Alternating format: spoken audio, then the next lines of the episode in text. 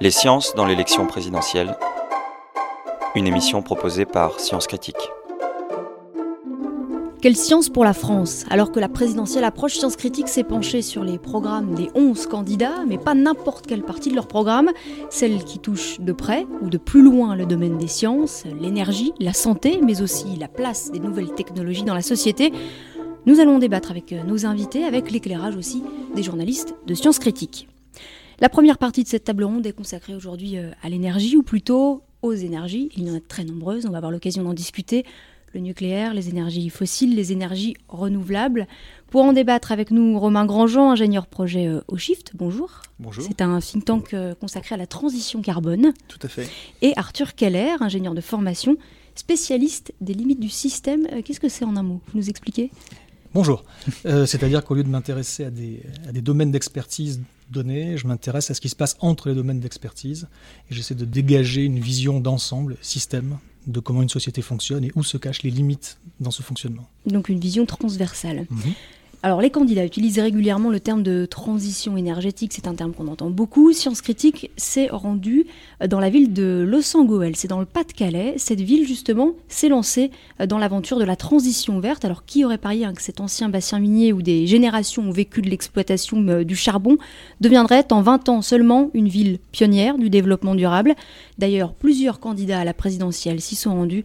Mathieu Dejeu, vous vous êtes aussi rendu sur place. Et la première chose qui marque en arrivant dans cette ville située en périphérie de Lens, ce sont les traces encore visibles que cette exploitation minière a laissées dans le paysage. L'ancienne fosse, les puits de mine, les corons et surtout ces deux terrils jumeaux qui culminent à plus de 146 mètres, comme la pyramide de Khéops en Égypte. Un passé douloureux. La fermeture de son dernier puits de mine, le 31 janvier 1986, a en effet laissé des séquelles sur le territoire aussi bien environnemental que social. Mais contrairement à ses voisines, le maire de l'époque, Marcel Caron, fait le pari de préserver ce patrimoine tout en engageant sa ville dans la transition énergétique. Une œuvre poursuivie par son fils, Jean-François Caron, maire Europe Écologie Les Verts depuis 2001. Il raconte au micro de Gauthier de Mouveau comment ce choix s'est imposé à l'époque. On a eu euh, l'intuition, à l'os, très vite, qu'on avait la chance d'avoir un lieu très fort. À une époque où tout le monde voulait tout raser les signaux de la mine, nous au contraire, on disait on ne construira pas l'avenir en reniant notre histoire, simplement ce qu'il faut c'est tourner la page. Donc à partir de là, on, devait réviser notre plan d'occupation des sols. Et on a entamé à peu près pendant un an et demi un travail de prospective, quelle vision de la ville. Et en fait, notre ville, euh, comme les autres villes minières, est un très bel exemple de développement non durable. Euh, les hommes meurent à 50 ans de la silicose, les eaux sont polluées, les paysages sont abîmés, euh, la population est, mal formée. Et dans notre projet de ville, ben, en fait, la simple correction de ces éléments-là faisait apparaître une ville qui, était en rupture avec le modèle actuel. Et c'est comme ça qu'on a, on a commencé à préserver toutes les eaux parce qu'elles valaient très cher et que là, ça fait 15 ans qu'on consomme plus d'eau potable pour les usages de la ville, on consomme que des eaux de pluie, par exemple. C'est comme ça qu'en 97, on a lancé euh, la réhabilitation thermique de nos logements avec des matériaux euh, naturels, et qu'aujourd'hui, on est euh, une des capitales françaises de l'éco-construction. On avait une population qui était cadenassée par le système charbonnage de France, tenu dans les cités minières, avec un contrôle, population sous contrôle. Et au contraire, nous, on a développé beaucoup d'actions, d'implication d'habitants, de responsabilisation des habitants. Alors ça se fait pas en, une semaine, hein, euh, c'est du temps long. Mais aujourd'hui, on a une population impliquée, on a doublé le nombre d'associations, on a des habitants qui prennent plein d'initiatives euh, pour la ville. Donc, de villes non durables, quelque part, on a commencé à construire euh, de la durabilité. Bien sûr, la question énergétique était centrale, c'est pour ça qu'on est devenu leader. On a eu la première église solaire de France, par exemple. Nos services techniques, ils ont de l'eau chaude euh, pour les douches qui fonctionnent avec du solaire thermique. Le foyer logement, c'est pareil. Euh, Et donc, en fait, c'est un peu l'idée de tirer les leçons du passé qui nous a amené à, à prendre des initiatives. Et à un moment donné, vu de l'extérieur, on a commencé à nous dire, mais finalement, vous êtes un pilote, comme il n'y a pas en France, d'une entrée globale, systémique, sur le développement durable. L'ADEME nous a labellisé comme son démonstrateur national sur euh, la conduite de changement, parce que ce qui intéresse beaucoup les acteurs extérieurs, c'est que la population est impliquée. C'est pas de la technologie qu'on s'achète, c'est vraiment un mouvement euh, global. Et après, ben, les investisseurs innovants ont envie d'être à l'os. Le commerce local s'est redéveloppé considérablement parce que l'image de la ville était très bonne. Cet écosystème donne à voir, à comprendre de développement durable. Alors tout n'est pas parfait, hein. il y a plein de choses qui cafouillent, hein. on a peu de moyens, on est de petite taille, mais on trace une route, euh, la route de la ville durable. Une ville durable qui se construit au fil des années, en impliquant la population, ce qui n'est pas forcément chose facile de prime abord. Jean-François Caron. Pour les gens, euh, ça se passe pas comme on est en train d'en discuter là. Ce qu'ils voient eux, c'est ben tiens, on récupère les eaux et finalement que le maire arrose le terrain de foot avec de l'eau de pluie plutôt qu'avec de l'eau de Veolia qui a été traitée au chlore et qui est passée par la station d'épuration, c'est du bon sens. Le maire, il exige que nos logements sociaux soient extrêmement euh, économes en énergie. Là, on, a inauguré une opération euh, au mois de décembre. J'ai interviewé une des habitantes là il y a, il y a quelques jours. Elle me dit j'ai allumé trois jours le chauffage euh, pendant tout cet hiver elle n'a pas consommé. Euh, j'ai des jeunes ménages qui viennent me montrer leurs factures sur un T4. Ils sont à 150 euros de chauffage par an sur des logements sociaux, hein, pas sur des logements euh, de grand standing. Donc pour les gens, tout ça, c'est du bon sens. Et euh, ça n'est que, que, je dirais, année après année, un peu comme dans une peinture impressionniste, qui se dégage une vision du tout. Et à quelques jours de l'élection présidentielle, Jean-François Caron a choisi, il votera au premier tour pour Benoît Hamon, qui, selon lui, a le meilleur programme en matière d'environnement. Le candidat du Parti socialiste s'est d'ailleurs rendu il y a quelques semaines en visite à Los Angeles. Le maire de l'ancienne cité minière nous a donné son souhait quant à la première mesure que devra prendre le prochain président qui sera élu. S'il y a une mesure, une, parce qu'elle est symbolique, que j'attendrai du président de la République que pourrait être Benoît Hamon ou même des autres, c'est de rappeler que la France dépense 70 milliards d'euros pour acheter du charbon, du gaz, du pétrole et de l'uranium, c'est-à-dire des énergies fossiles, uniquement à des pays étrangers. Imaginons qu'on prenne 10% de cette somme et qu'on l'injecte dans la réhabilitation de l'ensemble des bâtiments français. On a un effet emploi en plusieurs centaines de milliers dans le bâtiment, on a une amélioration considérable de l'environnement puisqu'on préserve des ressources et on arrête de rejeter du carbone dans l'atmosphère. Et on a pour les familles une amélioration fantastique du pouvoir d'achat. Donc on a une action environnementale, sociale et économique. C'est juste merveilleux. Avec une action de ce type, on redéclenche une dynamique positive sur tous les plans que j'ai cités euh, avant, mais surtout on montre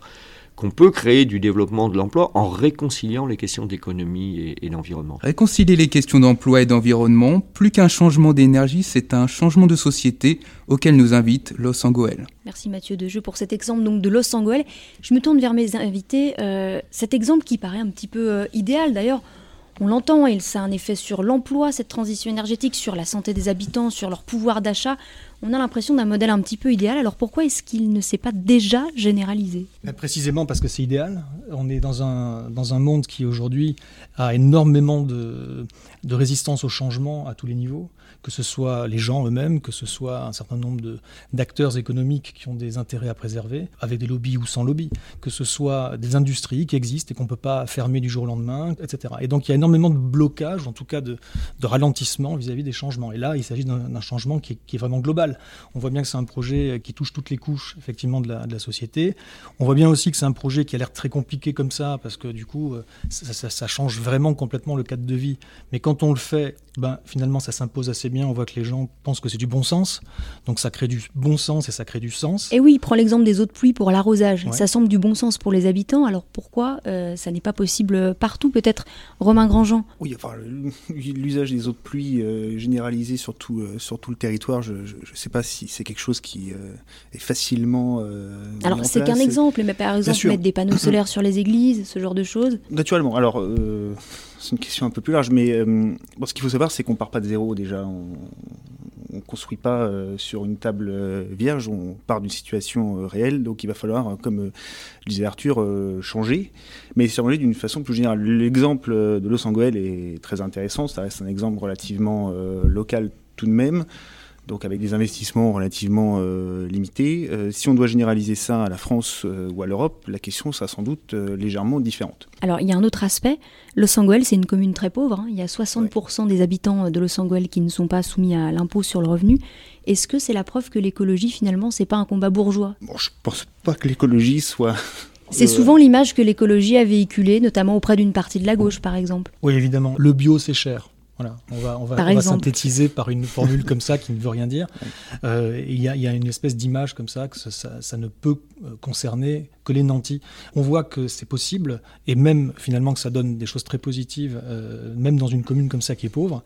Et, mais en même temps, on voit aussi que c'est un projet qui se prépare, c'est pas un projet qui s'improvise. Ça fait 15 ans, bon, peut-être même plus, peut-être 20 ans qu'il travaille là-dessus.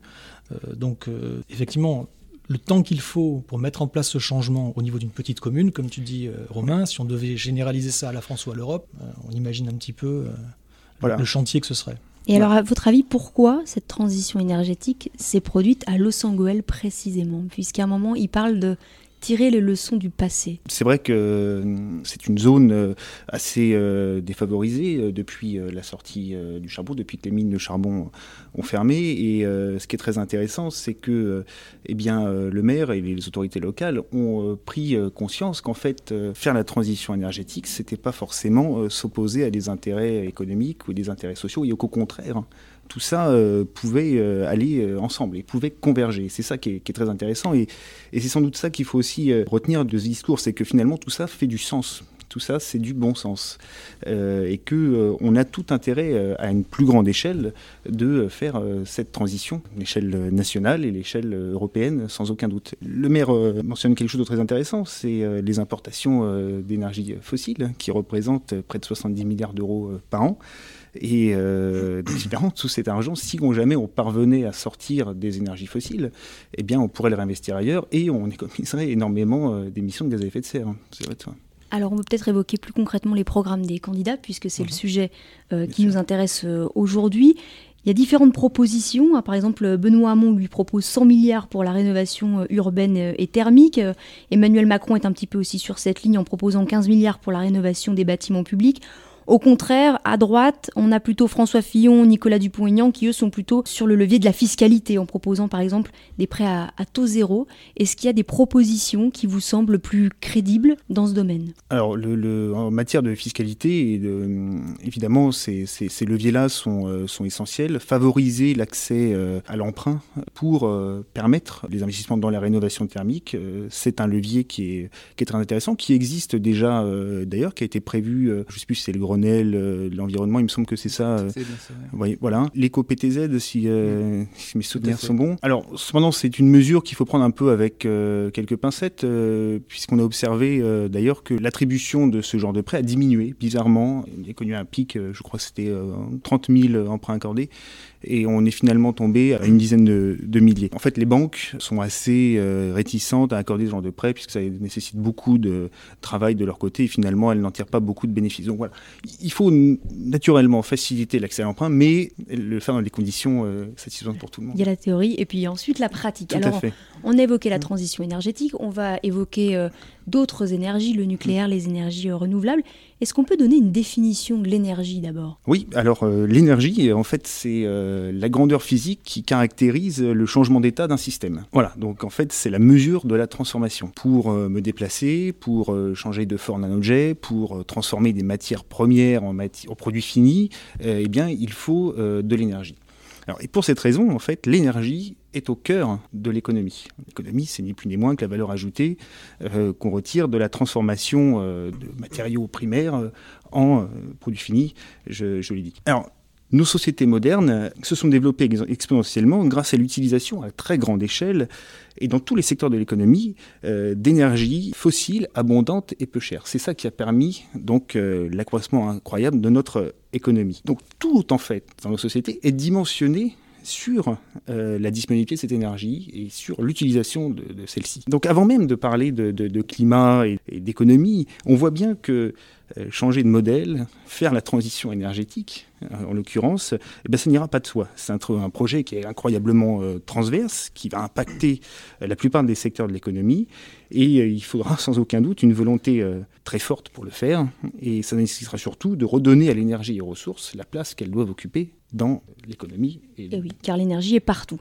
Alors on ne peut pas évoquer non plus l'énergie sans évoquer le nucléaire et son avenir. Hein. D'ailleurs, le nucléaire, euh, il est revenu au cœur de cette campagne avec Fessenheim. Le nucléaire, c'est l'un des principaux points de désaccord d'ailleurs hein, entre les, les, candidats euh, sur cette thématique, Mathieu. Oui, en effet. Commençons tout d'abord par ceux qui sont partisans de l'atome.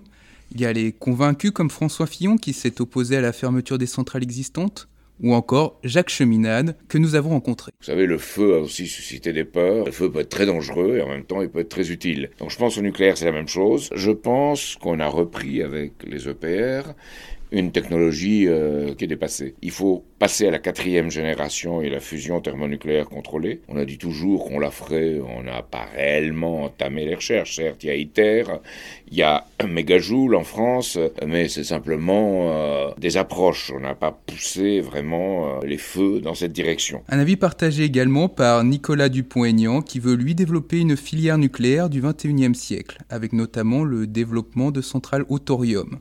De son côté, Marine Le Pen, qui s'était prononcée pour une sortie du nucléaire en 2012, a changé d'avis, comme l'explique Thibaut de la Tocnay, membre de l'équipe de la candidate du Front National. Nous ne sommes pas des ayatollahs concernant euh, le nucléaire. Bien sûr, le nucléaire un jour devra être remplacé, mais aujourd'hui, c'est tout de même un bel outil euh, français qui nous permet euh, de voir venir pour gérer la transition énergétique. Donc la position de Marine Le Pen est claire. nous conservons le nucléaire, mais nous accélérons la transition énergétique. Et puis, il y a les opposants au nucléaire. Jean Lassalle, Philippe Poutou, Benoît Hamon et Jean-Luc Mélenchon. Ces deux derniers candidats ont d'ailleurs repris dans leur programme le scénario Négawatt. Emmanuel Bompard, le directeur de campagne du candidat de la France insoumise. Dans le plan d'investissement qu'on souhaite mettre en place pour la France, euh, il y a euh, une somme conséquente qui est consacrée à la transition écologique, passage à 100% d'énergie renouvelable en nous appuyant notamment sur le scénario qui est le scénario Négawatt donc qui passe par la substitution et le développement des énergies renouvelables, mais aussi par euh, des politiques de sobriété énergétique, de rénovation thermique des bâtiments, qui sont un impératif écologique et aussi un impératif économique parce qu'elles permettent de créer beaucoup d'emplois. Du côté d'Emmanuel Macron, la question n'est pas tranchée sur l'abandon ou non du nucléaire, même si le candidat d'En Marche souhaite augmenter le pourcentage des énergies renouvelables. Alors on l'a vu, le nucléaire, tous les candidats ont un avis bien tranché sur la question. Peut-être que la vérité est ailleurs, peut-être qu'elle est entre les deux, qu'elle n'est pas pour ou totalement contre le nucléaire. On peut peut-être euh, commencer par euh, dire un mot de Fessenheim, hein, puisque le, décret sur la fermeture de la centrale nucléaire a été signé par le gouvernement, in extremis avant la fin du mandat. Est-ce que on est euh, dans le bon timing, puisque Fessenheim a été sujet à beaucoup de débats? Peut-être Arthur Keller, un avis sur Fessenheim Non, mais c'est très bien que Fessenheim ferme, c'est très bien qu'on en sorte. Je, je n'ai pas nécessairement, moi, un avis qui est radicalement opposé au nucléaire, parce que tout dépend des modalités, à mon sens, et tout dépend du, euh, tout dépend du calendrier. Un calendrier qui euh, n'est pas euh, un calendrier sur le prochain mandat, qui est un calendrier sur les prochaines décennies. Comment on sort... Le calendrier, c'est le démantèlement de la centrale? Dont on parle? À mes yeux, et aux yeux des, gens avec qui je travaille, il est nécessaire de sortir du nucléaire pour une raison euh, qui est pas juste le, danger que ça peut représenter, mais simplement le fait qu'on n'est pas trop sûr de pouvoir maintenir en état de fonctionnement pendant des décennies encore des installations qui sont déjà vieillissantes, et qu'est-ce qui se passe après? Euh, néanmoins, euh, sortir rapidement du nucléaire serait une catastrophe. Si on ne planifie pas cette sortie, euh, ça va être très difficile. On n'est pas capable de faire par exemple ce qu'a fait l'Allemagne, qui est sortie du nucléaire assez rapidement. Du moins, c'est ce que l'on croit en France. En réalité, c'est quelque chose qui est planifié depuis longtemps et ça fait 10 ou 15 ans qu'ils font leur transition énergétique, ce qui fait qu'ils ont pu prendre le relais avec les renouvelables. Et mon sens, c'est qu'il faut faire les deux, c'est-à-dire qu'il faut aller faire plus de renouvelables, euh, plus d'énergie renouvelable et sortir du nucléaire. Néanmoins, faire les deux en même temps, c'est une gageure, c'est vraiment, euh, ça complexifie l'équation d'une manière euh, vraiment terrible, et il vaut mieux, largement mieux, faire l'un après l'autre. Or, je pense qu'il faut faire le contraire de ce qu'a fait l'Allemagne, c'est-à-dire d'abord euh, sortir du charbon et des fossiles, et ensuite et seulement après sortir du, nucléaire, parce que l'Allemagne, en faisant ce qu'elle a fait, ce qu'elle a, réussi à faire est déjà formidable. Elle a réussi à pas augmenter ses émissions de gaz à effet de serre, sauf qu'elle aurait pu les descendre elle aurait pu largement les diminuer, et ça, elle ne l'a pas fait. Or, c'est ce qu'ils vendaient en tout cas. Romain Grandjean, c'est aussi votre avis, une sortie rapide du nucléaire? Alors, sur 25 ans, comme certains euh, l'évoquent, c'est irréaliste? Je pense qu'il faut, faut, un peu, euh, comment dire, se poser des questions en amont avant de se positionner sur, euh, sur la question du, du, nucléaire, qui, je le rappelle, concerne surtout la production d'électricité, qui ne représente que 20% de la, euh, consommation d'énergie finale des Français. Sur la question donc de la production d'énergie, sur les, on a entendu parler de, nucléaire, de, de scénario 100% renouvelable, donc de sortie du nucléaire. Il faut se poser des questions, pourquoi on fait ça? Eh bien, la, la, première réponse, c'est sans aucun doute pour diminuer nos émissions de gaz à effet de serre et pour entrer dans une société qui est plus durable, plus soutenable et plus viable aussi peut-être. alors moi, je souscris évidemment à ces deux objectifs. On pas. Mais je constate qu'il ne se place pas forcément sur le même plan en termes de timing. Moi, je considère qu'il est quand même beaucoup plus urgent de sortir, euh, enfin, de diminuer massivement nos émissions euh, de gaz à effet de serre pour rester euh, Pourquoi? Sous les 2 degrés. un impact direct sur le Parce qu'évidemment, climatique. voilà, oui, oui, absolument. Les émissions de gaz à effet de serre ont un impact sur le réchauffement climatique et la plupart des, experts convergent euh, là-dessus. si on continue au rythme dans lequel on est, on, va largement dépasser la limite des 2 degrés sur lesquels les, la plupart des chefs d'État sont tombés d'accord pour l'accord de Paris. Donc voilà, en fait, il, il faut savoir quelle priorité on met sur cette question. Alors si c'est celle des émissions de gaz à effet de serre, eh bien, il faut euh, mettre en place toutes les mesures qui permettent de remplacer le maximum de kilowattheures produits à partir de fossiles et au moindre coût. Donc voilà notre, point de vue euh, sur cette question.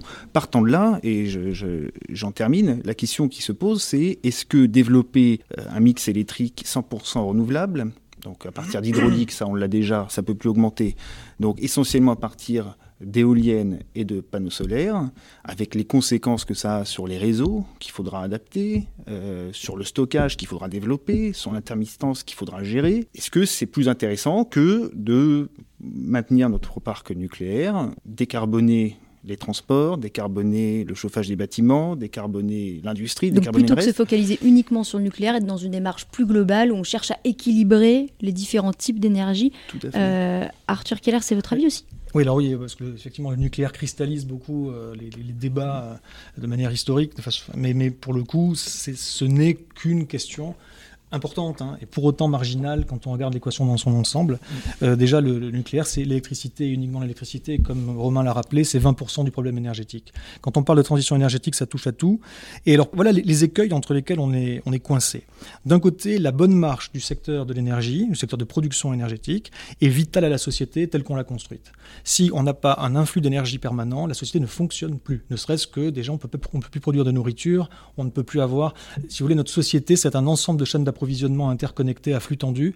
Et à partir du moment où il y a des, euh, ne serait-ce que des ralentissements, hein, même pas forcément des arrêts sur certaines de ces chaînes critiques, ça peut entraîner une, une panne dans tout le système, qui peut être très grave hein, d'implication. Donc déjà, il faut que ce secteur de, production d'énergie continue à produire en permanence et, euh, et toujours autant et, sans arrêt.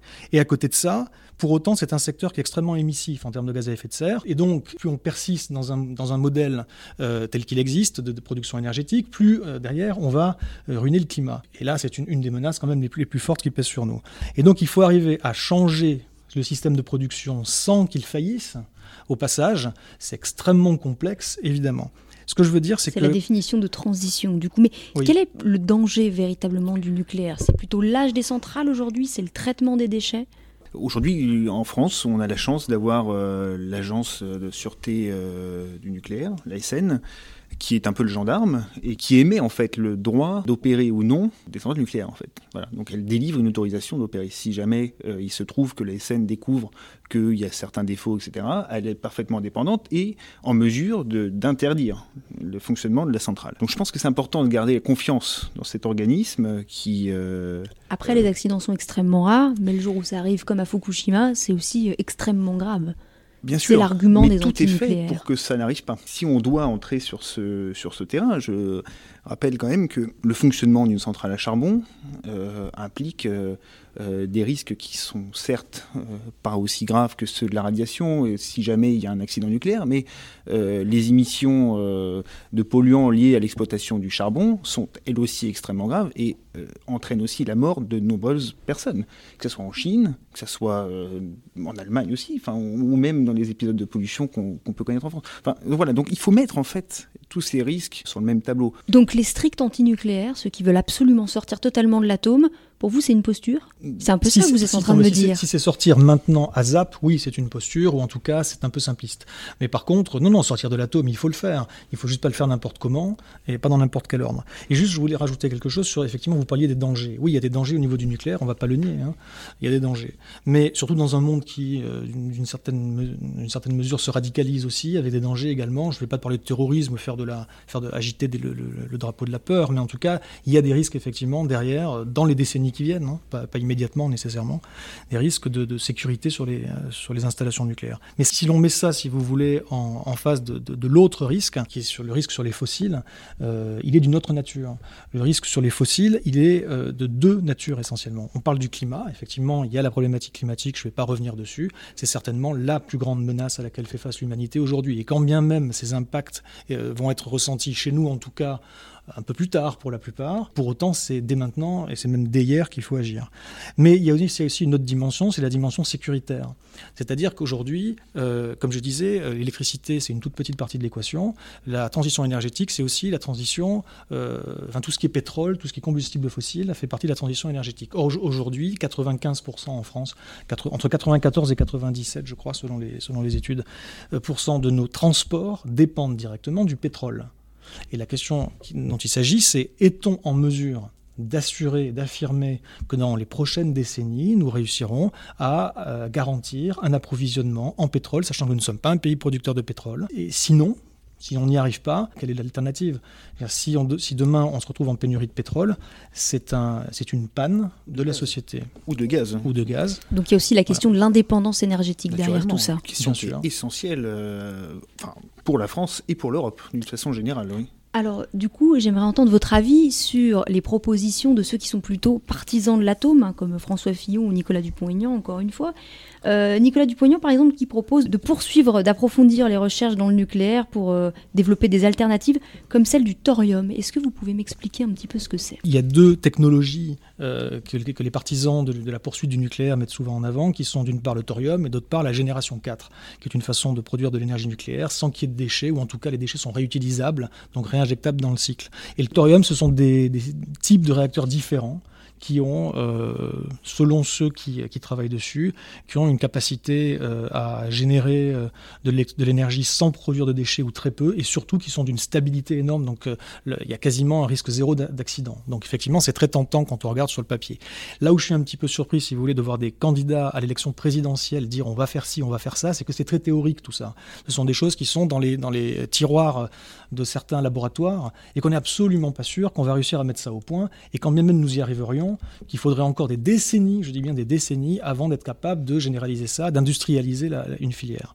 Donc, bon, pourquoi pas hein. Moi, je suis pour que l'on que l'on fasse de la recherche, mais dire c'est ça qu'on va qu'on va faire pour la France me paraît un peu hasardeux. Oui, c'est pas du tout. Euh, enfin, c'est relativement peu crédible dans la mesure où ça nécessite. On, parie tout sur un saut technologique qui arrivera euh, d'ici 10 ans, d'ici 20 ans, d'ici 30 ans. Et il faut bien, faut bien savoir que. Enfin, je, ne suis pas sûr que d'avoir bien euh, précisé le la, question en matière de, gaz à effet de serre, de limitation de nos émissions de gaz à effet de serre, mais si on veut maintenir la température moyenne euh, en dessous des 2 degrés, telle qu'elle a été fixée, on a un budget, euh, budget carbone qui est de l'ordre de 1000 euh, milliards de tonnes de CO2. Au rythme des émissions actuelles, on tient à peu près 30 ans. C'est-à-dire que si on veut passer dessous les 2 degrés, il faut réduire nos émissions de l'ordre de 5% par an à partir d'aujourd'hui. 5% par an. Donc l'urgence est plutôt de ce côté-là. Donc justement, euh, il y a le nucléaire et puis il y a les énergies renouvelables. Donc derrière ce thème d'énergie renouvelable, il y a beaucoup de choses. Il y a l'éolien, il y a l'énergie solaire, les énergies marines. En tout cas, tout le monde est pour, ça c'est sûr. Tout le monde veut en faire plus. Pourtant, dans les faits, c'est pas si évident. Hein. Prenons l'éolien, très clivant. Euh, Hamon, Mélenchon, Macron, par exemple, veulent développer les énergies éoliennes. Marine Le Pen réclame un moratoire et d'autres, comme Cheminade ou Dupont-Aignan, sont contre. On écoute par exemple la, la position du candidat de Debout la France. Surtout pas ce qu'on fait actuellement où on surtaxe les Français pour nourrir des défiscalisations d'éoliennes qui servent quasiment à rien, si ce n'est à défigurer nos paysages. Alors, autre critique qui revient souvent quand on évoque les énergies renouvelables, c'est leur intermittence, c'est-à-dire que ça ne produit pas en permanence, et l'absence de moyens de stockage hein, pour le moment. Sur cette question, c'est Marine Le Pen qui se démarque un peu. Elle parle dans son programme de développer la filière hydrogène qui pourrait à terme être en capacité de stocker ces énergies. Thibault de la Tocnay. C'est d'ailleurs un des engagements de Marine Le Pen de pousser à fond la recherche en ce qui concerne euh, l'hydrogène. Tout n'est pas encore tout à fait au point, en particulier au niveau rentabilité, rendement, mais il faut pousser dans ce domaine à fond. Ça vous fait sourire, euh, Arthur Keller. C'est qu'est-ce que c'est l'hydrogène déjà? Qu'est-ce que c'est que l'hydrogène? C'est un. déjà, Quand on parle d'énergie, oui, oui, on, parle de pile on parle de pile à hydrogène, c'est-à-dire qu'on parle d'un procédé qui consiste à utiliser de l'électricité qui a elle-même euh, nécessité des fossiles en général pour être produite, afin d'extraire de l'eau de l'hydrogène, puis en utilisant de l'énergie de compresser cet hydrogène pour le mettre dans des conteneurs, pour ensuite pouvoir utiliser la décompression du gaz pour faire tourner un moteur ou je, ne sais quoi. Donc euh, effectivement, euh, le gros souci qu'on a avec ça, c'est que l'hydrogène, c'est pas une source d'énergie primaire. L'hydrogène, on ne trouve pas dans la nature prêt à fabriquer de l'énergie. Il faut d'abord avoir entre guillemets, euh, extrait de l'hydrogène, il y a différentes manières de le faire. Ce que j'ai dit, c'est une des manières. En tout cas, avoir extrait de l'hydrogène et l'avoir euh, comprimé dans un réservoir pour pouvoir utiliser cela euh, de manière énergétiquement utile. Voilà. Donc, le, si vous voulez, le rendement global de l'affaire est très faible. Il est même et alors, c'est quoi l'intérêt de l'hydrogène? Pourquoi, à votre avis, elle choisit d'aller sur ce, sur ce thème? Non, c'est pas complètement nul comme intérêt, il faut bien, faut bien se le dire. L'intérêt de l'hydrogène, c'est que euh, on peut faire donc tourner un moteur sans avoir à utiliser de carburant fossile. Voilà, donc, sauf que, comme je disais, c'est qu'il a fallu de l'énergie en amont pour produire cet hydrogène utilisable. Cela dit, euh, bon, ma foi, pourquoi pas hein. C'est une technologie, la pile à hydrogène embarquée à bord d'un véhicule, qui a sa place dans un mix, mais c'est une place nécessairement réservé à quelques, à quelques endroits, à quelques personnes, en général une élite parce que ça va coûter cher, et ce n'est absolument pas une solution pour une société. Une réaction euh, peut-être? Oui, euh, surtout voilà, donc l'hydrogène pourrait être utilisé, donc c'est la mobilité, hein, si je ne me trompe pas, dans le programme de Marine Le Pen. Euh, moi, je vais faire une proposition très simple. Si demain on fabrique des voitures qui sont moins rapides, euh, moins puissante et plus légère, qui consomme entre 1 et 2 litres au 100, même si elle tourne au pétrole, eh ben, euh, on réduit euh, nos émissions de gaz à effet de serre des transports par 4. Voilà. donc il n'y a pas besoin de piles à hydrogène, il n'y a pas besoin de bornes électriques ou de recharge ou que sais-je. Il s'agit simplement de fabriquer des deux chevaux modernes pour maintenir le niveau de sécurité tel quel. Mais voilà, enfin, ça, c'est une solution. Il y a peut-être d'autres pistes plus simples et moins coûteuses dans les médias. Autre piste qui est mise en avant par plusieurs candidats, ce sont les énergies marines. Exemple avec euh, Jacques Cheminade et Jean-Luc Mélenchon. On va écouter euh, Emmanuel Bombard, il est le chef de campagne euh, du candidat de la France Insoumise. Clairement, dans le programme, on parle d'un plan mer, c'est-à-dire d'un investissement conséquent dans l'économie de la mer, puisque c'est des formes d'énergie, que ce soit les marées motrices, les éoliennes en mer, qui permettent d'augmenter la, la, capacité de production d'énergie en France par les énergies renouvelables. En plus, c'est un plan mer qui pourrait créer, dans le programme, on l'a chiffré à 300 000 emplois. Donc euh, c'est une nécessité, mais c'est aussi un volant d'entraînement pour l'ensemble de l'économie. Voilà, les énergies marines, avec euh, l'exemple le plus connu peut-être, ce sont les, éoliennes en mer, les éoliennes euh, offshore. Ça, c'est un volet intéressant? Non, mais oui, enfin pourquoi pas? Enfin, une fois de plus, c'est pas ça qui va changer la donne. Mais ponctuellement, là, c'est pour le coup, ça peut représenter effectivement des solutions locales ou, régionales. il faut, faut quand même pas oublier les, les problèmes qu'il y a avec ce type d'énergie, notamment la corrosion, parce que tout ce qui est en mer, euh, le sel attaque très fortement les structures, et donc ça demande des coûts de maintenance et toute une infrastructure de maintenance dans le temps euh, qui est extrêmement, euh, on va dire, coûteuse et surtout contraignante. Donc pas sûr, moi je dis juste pas sûr que l'on puisse entretenir tout ça dans les décennies qui viennent. Et puis surtout, est-ce qu'il ne vaudrait pas mieux d'investir l'argent qu'il faudrait donc placer dans le développement de, ces énergies euh, marines, euh, euh, qui aujourd'hui, je crois, à part la, centrale de, qui est près de Saint-Malo, là, bon, voilà, il n'y a rien qui existe encore. Donc, est-ce qu'il faudrait mieux placer cet argent ailleurs, dans la rénovation thermique des bâtiments, dans la refonte de nos moyens de transport, dans, comment dirais-je, la refonte de notre industrie? Est-ce que c'est pas Vous voulez dire qu'il y a des moyens plus simples et plus urgents d'agir? Mettre en place des moyens de production d'électricité décarbonés, eh bien, ce n'est pas peut-être extrêmement intéressant, alors que notre mix électrique est déjà décarboné. Il faut savoir que la production d'électricité en France par an, c'est euh, à peine 20 millions de tonnes de CO2 c'est ridicule. On tourne autour de euh, euh, entre 20, 30 et 60 grammes de CO2 par kilowattheure en France au maximum. On fait partie des pays les plus décarbonés en matière d'électricité. Mathieu, vous avez une question euh, Justement, on a entendu chez certains candidats, Dupont-Aignan, Le Pen, un reproche envers le modèle qu'impose l'Europe à la France en matière d'énergie renouvelable. Qu'en pensez-vous de la politique européenne en la matière et de ses prérogatives vis-à-vis de la France? Effectivement, l'Union européenne, si mes souvenirs sont bons, euh, impose un certain pourcentage de pénétration des énergies euh, renouvelables dans le mix euh, électrique. Donc je crois que la France est l'un des seuls pays, alors c'est pas le seul pays pro nucléaire, mais on est quand même le pays qui est le plus structuré par cette par cette énergie. Donc effectivement, euh, on est un peu ceux qui auraient le plus à perdre. Et sur cette question des, euh, de la pénétration des énergies donc renouvelables intermittentes, puisqu'il s'agit bien de ça. Hein. Il ne s'agit pas de construire des barrages ou de non, c'est des énergies, des éoliennes, des panneaux solaires. Bon, euh, l'intermittence de ces énergies est réellement un problème. Aujourd'hui, notre système électrique, donc il y a encore relativement peu de ces énergies, de ces moyens de production dans le mix, euh, il, est dimensionné en fait pour des moyens de production très centralisés. Des centrales thermiques, des centrales euh, nucléaires, des centrales à gaz. Donc si demain vous voulez euh, développer les éoliennes ou les panneaux solaires, eh ben, tout ce système de distribution et de transport d'électricité, il va falloir le revoir en profondeur, puisqu'il ne sera plus du coup adapté en fait, à la production, à la génération d'électricité qu'elle est aujourd'hui. Et par ailleurs, il y a cette question du stockage. On a un petit peu abordé euh, dans une de vos questions. Aujourd'hui, il n'existe pas de solution viable de stockage d'électricité essentiellement euh, faite à partir d'éoliennes ou de panneaux solaires.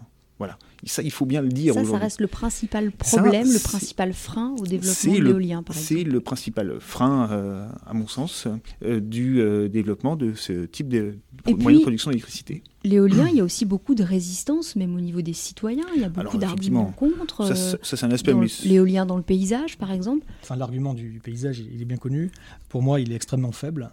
Euh, je, veux dire, je veux dire, écoutez, franchement. Euh, oui, c'est euh, étonnant qu'une énergie comme celle-ci rencontre finalement autant de résistance sur des arguments comme cela. il y a des lobbies hein, assez, assez, bien organisés contre l'éolien. il faut savoir quand même une chose, c'est que la plupart également des, des arguments qu'on entend contre l'éolien, que ça créerait des crises d'épilepsie, qu'il y aurait des problèmes d'ondes, que ça tuerait des oiseaux, etc. Bon, tout ça, c'est extrêmement faux, ou en tout cas, c'est peu vrai. C'est vraiment des cas extrêmement extrêmement rare. Donc pour, tout ça, il n'y a pas vraiment d'arguments qui tiennent, sauf celui que vient d'utiliser Romain, qui est bah, nécessairement l'éolien, comme d'ailleurs à sa façon le, photovoltaïque, ça crée de la variabilité, d'intermittence. Et donc derrière, euh, soit on abandonne notre modèle de société, on a un modèle de société qui est construit euh, sur euh, la pilotabilité de, la production énergétique. Quand j'en veux, j'appuie sur le bouton, j'en ai. Alors ça, c'est possible avec le nucléaire, c'est possible avec les fossiles, c'est possible avec l'hydroélectrique. C'est pas possible avec euh, avec l'éolien ou voilà ou le photovoltaïque. Donc nécessairement, si on veut pouvoir avoir de l'énergie quand on veut, il faut d'une et si on voulait faire ça avec uniquement des énergies renouvelables intermittentes, il faudrait en produire beaucoup plus que ce dont on a besoin, construire des capacités de production énormes, puis stocker tout ça. Alors des systèmes de stockage, on en a, hein, les batteries par exemple, et puis il y a certaines autres choses qui, émergent. Après, on a un souci qui est de l'ordre du matériau, parce qu'aujourd'hui, on a euh, une contrainte énergétique qui augmente, c'est-à-dire il, nous faut de plus en plus d'énergie pour euh, soutenir un, monde qui est basé sur une, sur une croissance et sur un certain nombre de règles économiques où il faut toujours produire plus de biens et de services, euh, sinon ça s'effondre économiquement. Et donc pour répondre à cette demande-là qui est économique, eh on est obligé toujours d'augmenter le flux entrant de ce qui est produit, on, enfin, on arrive très vite à des, à des limites. Je, voudrais dire une chose sur euh, justement cette obligation qu'on aurait de produire toujours plus. J'allais vous poser la question. Est-ce qu'il y a une limite finalement? Non, mais bien sûr qu'il y a une limite. Et, je vais même être franc avec vous, il y a certaines limites qu'on touche déjà. Et après, de toute façon, en termes de capacité de production, que ce soit en éolien ou en photovoltaïque, il y a une limite absolue sur un territoire donné. Mais ce que je veux dire surtout, c'est que on n'y arrivera pas à faire une transition énergétique qui fonctionne sans passer par la sobriété. Donc là, on parle beaucoup de production. Là, depuis tout à l'heure, on parle essentiellement, j'entends ce que disent les, euh, les, candidats, on parle d'écologie de, l'offre. C'est-à-dire, euh, on va faire des choses un peu plus vertes comme ça, mais surtout, on se pose des questions sur comment on produit l'énergie, mais pas comment nous on la consomme, pourquoi on la consomme, Toujours combien on en consomme. Voilà. Sans s'interroger forcément sur et euh, la consommation. Il n'y a pas de transition énergétique. Il faut bien le dire, elle n'existe quasiment pas. Parce que quand on développe les renouvelables, ils viennent en plus de, ils viennent pas à la place de. Il n'y a pas vraiment de transition. Dont, et ça je parle au niveau mondial même, au niveau mondial, les capacités de production augmentent, mais on ferme très très peu finalement de capacités de production à base des fossiles.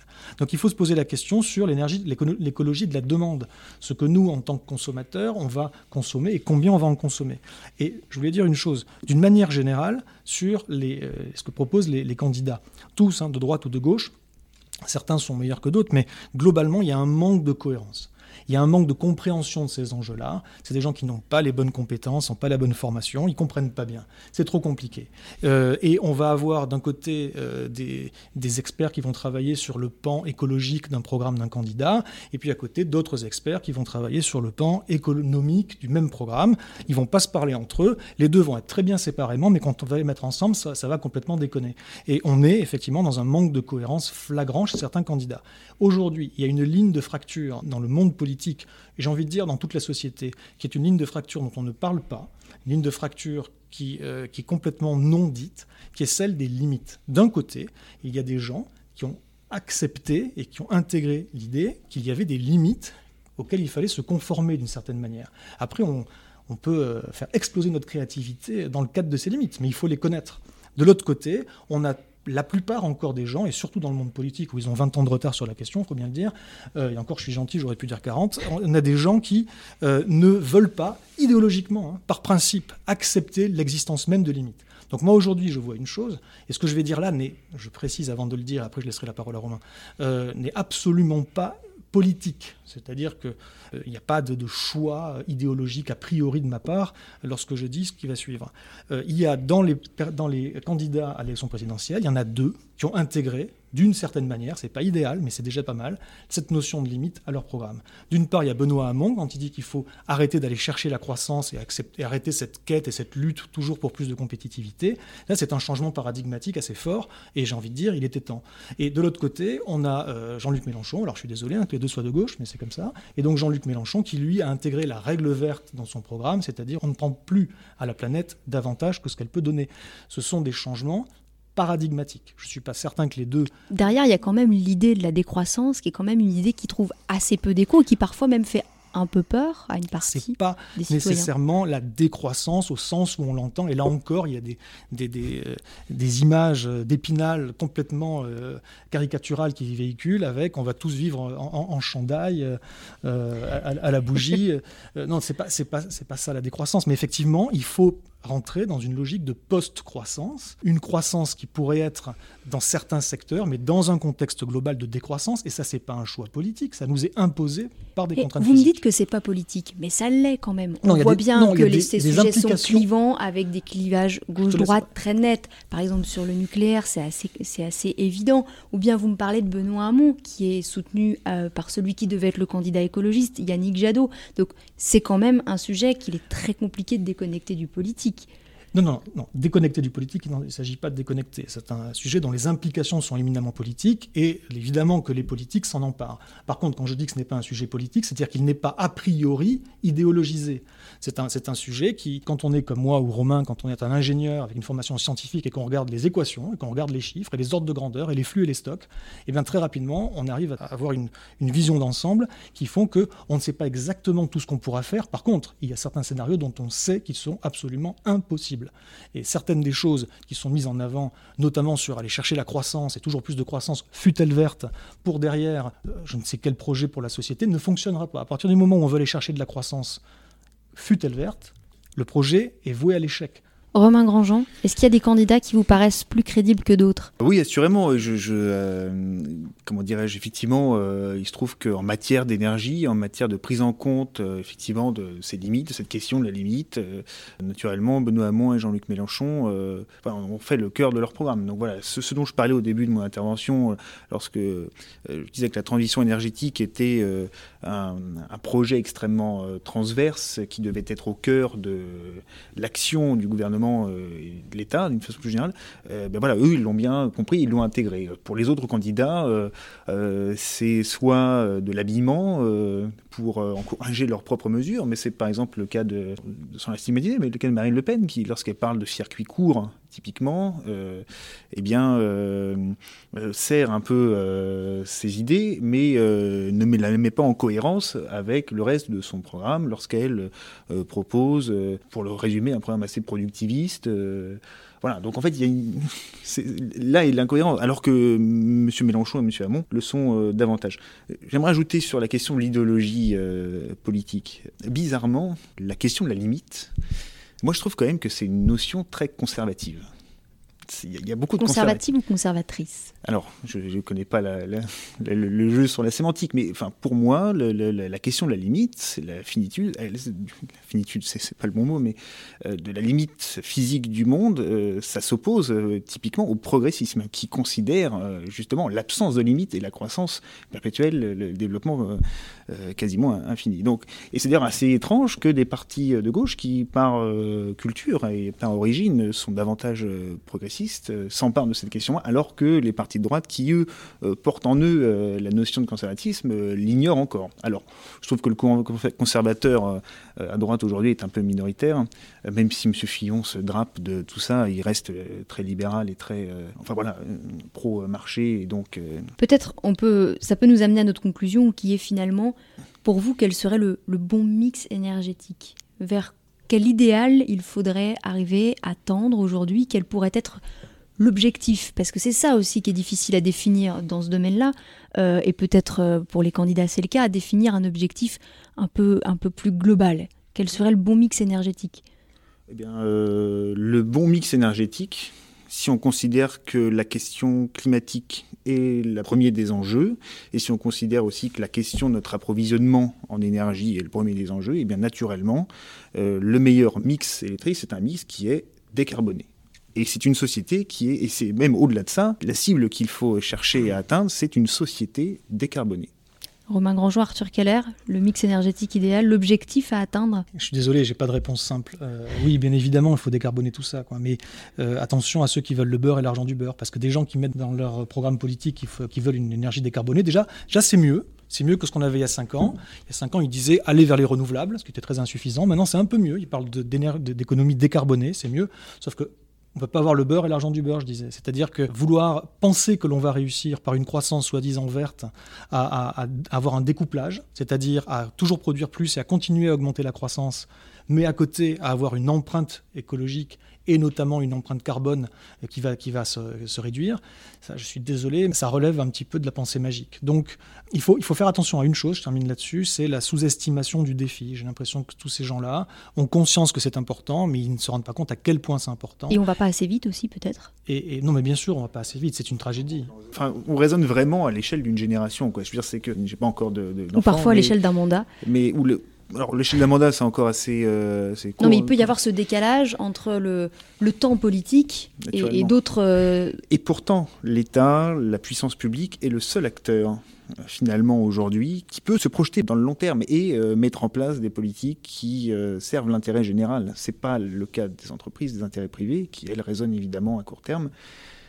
Voilà, donc on a besoin d'une volonté politique très forte pour mettre en place et de long terme. Et de long terme. Et je terminerai juste, euh, je laisse la parole à Arthur après, c'est euh, un peu le sens euh, du manifeste que le Shift Project a lancé il y a 15 jours et qui appelle en fait eh bien, les candidats à, la présidentielle et évidemment le, le candidat élu en l'occurrence, à faire de l'accord de Paris et des enjeux qui sont associés l'axe fondateur de sa politique économique.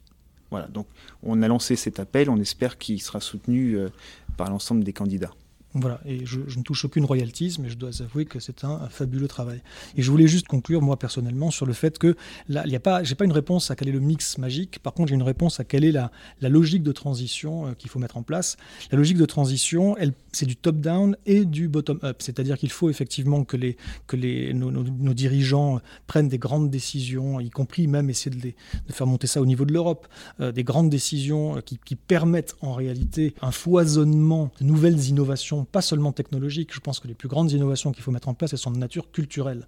Les technologies ont leur rôle à jouer, mais il faut qu'on change simplement nos modes de vie. Et pour ça, il faut des incitations qui viennent du haut, il faut des facilitations et non plus des blocages, il faut que l'État serve comme facilitateur au niveau des territoires, etc. Il y a énormément de choses à faire. Il ne faut pas sous-estimer, donc, comme je disais, le, défi.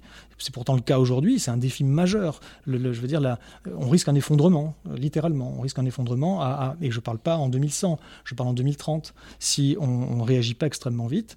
Et cette notion-là n'a pas encore été intégrée dans les programmes politiques qui devraient toucher tout, aussi bien la production énergétique que les transports. Notamment, il y a un gros chantier et un gros thème, un gros sujet sur euh, les transports de marchandises, parce qu'autant on peut décarboner facilement les transports d'individus, autant le transport de marchandises, c'est pas évident d'amener n'importe quoi d'un n'importe quel point A à n'importe quel point B sans, combustible fossile.